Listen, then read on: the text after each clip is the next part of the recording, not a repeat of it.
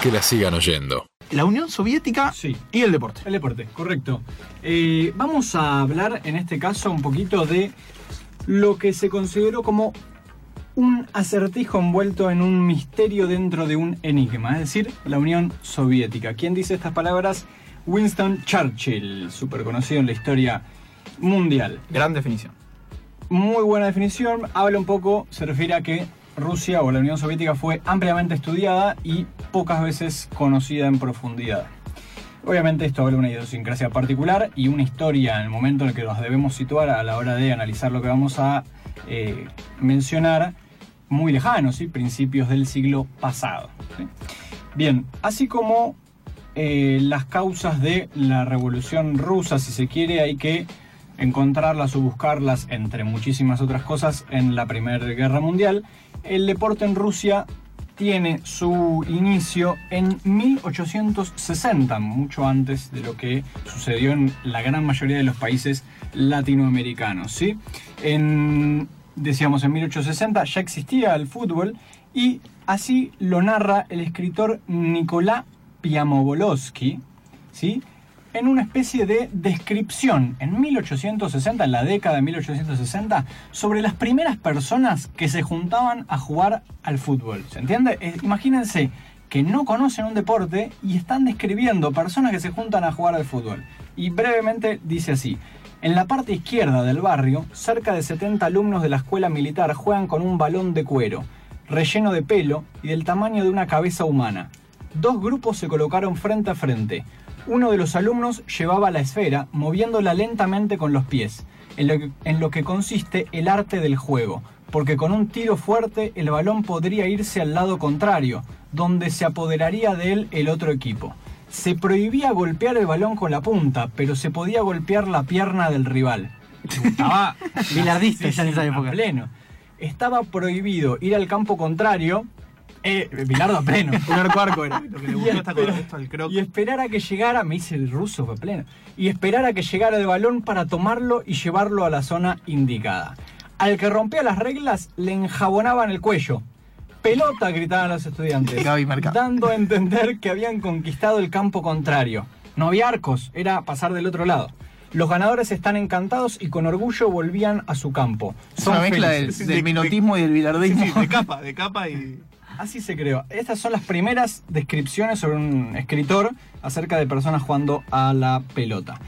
En principios del siglo XX se crea la Liga Nacional de Fútbol, ¿sí? bastante pronto. Eh, el primer campeón es el San Petersburgo. Y acá tengo anotado una nariz que va a aparecer en otro momento, que refiere, le voy a mandar un gran cariño a- a- al narigón Bilardo, y que claramente él, estamos hablando del primer campeón, porque del día segundo nadie se acuerda. Primer campeón, San Petersburgo, ¿sí?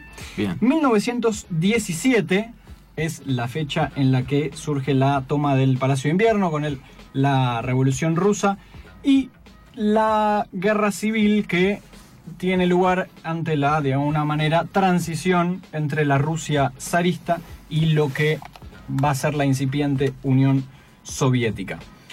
A partir de esta, eh, digamos, de las consecuencias de la guerra civil, el deporte pasa a tomar para la Unión Soviética un rol pedagógico, un rol militar de control de la moral de la población. Es decir, que se buscaba mediante el deporte educar, aleccionar a las personas y también generar cuerpos sanos, físicamente sanos, para que para estar dispuestos para la batalla. ¿sí?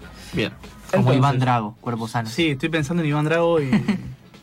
¿Qué se hace desde el gobierno? Nikolai Padovsky, quien era el encargado o dirigente de la, unión, de la institución militar, propone o en realidad instaura la obligatoriedad de la gimnasia en la población. ¿sí?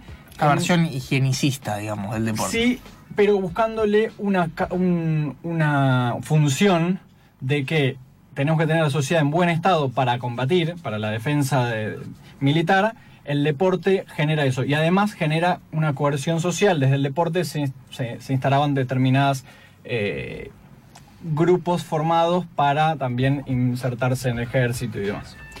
Eh, obviamente el, el deporte al servicio de la revolución rusa o del gobierno ruso. Eh, En 1920, y teniendo en cuenta la totalidad del deporte, se tiene lugar el primer campeonato nacional de ajedrez. Unos pioneros, e incluso los mejores ajedrecistas de la historia son rusos. El ajedrez era el pasatiempo preferido de Vladimir Ilich Ulyanov, más conocido como Lenin, eh, quien decía que el deporte debía servir para el trabajo, para la defensa y para la creatividad. Los primeros años del gobierno de Lenin, el- el- Rusia no participaba de las competiciones internacionales, eh, en las que sí participaban otras naciones capitalistas. ¿Por qué? Porque se decía que el Comité Olímpico Internacional y la FIFA eran instituciones burguesas. ¿Cómo hicieron? Los bolcheviques crean, fundan su propia asociación internacional por medio de lo que es la Internacional Comunista. En 1921 se crea la Asociación Internacional de Deportes Rojos y Asociaciones Gimnásticas, más conocido como Sportintern, Sportintern, ahí va mejor, Bien. y se organizaron Espartaquiadas, que eran Olimpiadas comunistas, no participaban de los Juegos Olímpicos, incluso hasta entrado la década del 50 no participaron. Espartaqueadas. Espartaquiadas. Mirá una serie de Netflix, tranquilamente. Sí, podría serlo. En el 22 se crea el equipo nacional de fútbol, no existía la selección rusa como hoy la conocemos, en realidad en ese momento la selección de la Unión Soviética. Y en 1923 el- es el primer país del mundo que crea un ministerio de deportes. No sé si recuerdan, pero hace unos 5 o 6 años hicimos una columna sobre Cuba, en la cual mencionábamos que Cuba era el segundo país de la historia, pero 40 años después, en crear un ministerio de deportes. Eh, el primero había sido la Unión Soviética, pasaron 40 años, imagínense lo vanguardista de, de algo en 1923 que era un ministerio que genera presupuesto para eso, que genera de alguna manera lineamientos políticos para llevar a cabo o desarrollar esa infraestructura. Nos volvimos burocráticos, está bien. Por supuesto, y la burocracia de la Unión Soviética claramente fue eh, creo que este año la FIFA está organizando un mundial ahí. Creo que sí. Eh, bien, entonces se lleva adelante el plan Preparados para el Trabajo y la Defensa, que, como decíamos, impone actividad física para toda la población, como si fuera... Era la charla técnica, ¿no? ¿Qué cosa? Preparados para el trabajo y la defensa. Preparado para- Todos los nombres son así. Recuerda que lo que fue la Unión Soviética también eran caricaturescas las cosas de sobre la defensa, sobre eh, la cuestión nacionalista y demás, como ha pasado a lo largo de, de- de grandes gobiernos eh, o imperios en algún sentido, porque había sido un imperio el ruso. El primer partido que juega el equipo nacional de fútbol no es contra Ucrania ni contra Turquía, sino contra la Federación Deportiva de Trabajadores Finlandeses, es decir, Equipazo. es decir, tipo que no tienen la más puta idea de cómo jugar la pelota. Estaba Finn Bogason. Eh, dicen que sí, hay rumores que sí. No juega ninguno de los mundiales de la década del 30, no, no lo juega, así como decíamos que consideraba la FIFA una institución burguesa. Y más centrado el mandato de Stalin, las Olimpiadas Rojas desaparecen para dar lugar a lo que fue la etapa de competencia en todo sentido y también digamos, no quedó exento la parte deportiva de la competencia entre la Unión Soviética y Estados Unidos. La Guerra Fría en todas las dimensiones posibles. Exactamente, la idea o la competencia de romper récords, Olimpiada tras Olimpiada. Recuerdan, no sé si recuerdan que en la primer columna de, de- de este, de, de esto que engendro que hemos creado, hablamos de una investigación que comparaba los, eh, los resultados obtenidos entre otras cosas, entre democracias y dictaduras. El, estudio en ese caso consideraba a la Unión Soviética una dictadura, cosa que es, cierto que lo fue, la parte stalinista por lo pronto. El tema es, lo polémico es quizá mencionar democracias a otros gobiernos que quizá no lo fueron tanto. Eh, pero mencionaba que las dictaduras tenían muchísimo mejor rendimiento individual, pero peores rendimientos colectivos, en lo cual, analizando el éxito y el fracaso en obtención de títulos, lo cual me parece perfecto. Lo cual me parece lo único analizable. ¿Por qué? ¿Por- ¿Para qué? Eh, Bien, entonces estábamos de alguna manera presenciando lo que se llamó el éxito cuantificado. Otra vez traemos al don Carlos Salvador y generó un paso de alguna manera o acompañó el paso de lo que fue el internacionalismo socialista a la carrera competitiva, como decía Ivo, eh, iniciando también o, o siendo un embrión, saludos a Gavin Michetti, un embrión de eh, la Guerra Fría, porque esto se da en 1945, Menos mal que no estabas hablando de automovilismo. un, un evento que marca la... ¿Es eso? lo que es ¿O es que no pueden admitir ruso, que tienen problemas? No escucho los dobles. Es la.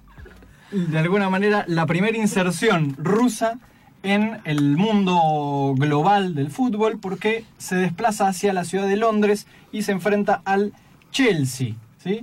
En ese partido, la, la- la Unión Soviética lo presenta como el colectivismo, la organización y la determinación versus el individualismo. ¿sí? Esto que decíamos, el embrión de la Guerra Fría. Y imagínense que la CIA recibe desde los agentes de inteligencia que, que vivían en la Unión Soviética 12 millones de páginas analizando el fútbol soviético. Anda a chequearlo, ya sabes a dónde. Y luego el, el- el gobierno ruso se da cuenta que el fútbol es el deporte más popular, realmente, el, eh, digamos, el que más gente llevaba y más, eh, bueno, más popular. Masividad. Eh, más, masi- más masivo y de esa manera le da un incentivo fuerte. Vuelven a jugar los Juegos Olímpicos a mediados del siglo XX y también vuelven a jugar los mundiales. En lo único que se destacan mayormente, más que Estados Unidos, lo único que pueden ganar en esa carrera es en los Juegos de Invierno. En cambio, en el fútbol no les va muy bien, salvo en la Euro del 60 que sale campeona. Y después, y me avergüenza esto mencionarlo, dos subcampeonatos a lo largo de su historia. Entre 1958 y 1990 clasifica a 7 de 3 mundiales. Toda época desde que volvió a jugar los mundiales. A 3 de 7. todavía, todavía, no, 7 de 9. Ah, perdón. Eh, entre 1958 y 1990, de 7, de 9 clasifica a 7. Ok. Eh, en la época que todavía estaba la Unión Soviética. Luego se crea la selección de Rusia en 1992, ya caída la, la Unión Soviética, ya desmembrada en... Y te interrumpo Sí. dos segundos. 1990, Sí, en el grupo con Argentina, Argentina le gana 2 a 0 correcto. después de la derrota en el debut con Camerún. Goles de Pumpido y Burruchaga, si no me acuerdo. Y el Diego ataja. ¿Pumpido? Anda a chequearlo también. ¿no? Pumpido. ¿Por qué dije Pumpido si es Troglio? O sea, ah, me asusté. Eh, Pensé que lo había con razón. Algo, no boicochea. No, y, y el Diego ataja una pelota con la mano y el árbitro no lo ve. Esa es la que el Diego cuenta Esa, que le dice al árbitro no lo cobra. Bueno, finalmente, desde 1992 clasifica a 3 de 6 mundiales y obtiene un tercer lugar en la Euro vergonzoso. Que la sigan oyendo. Que la sigan oyendo.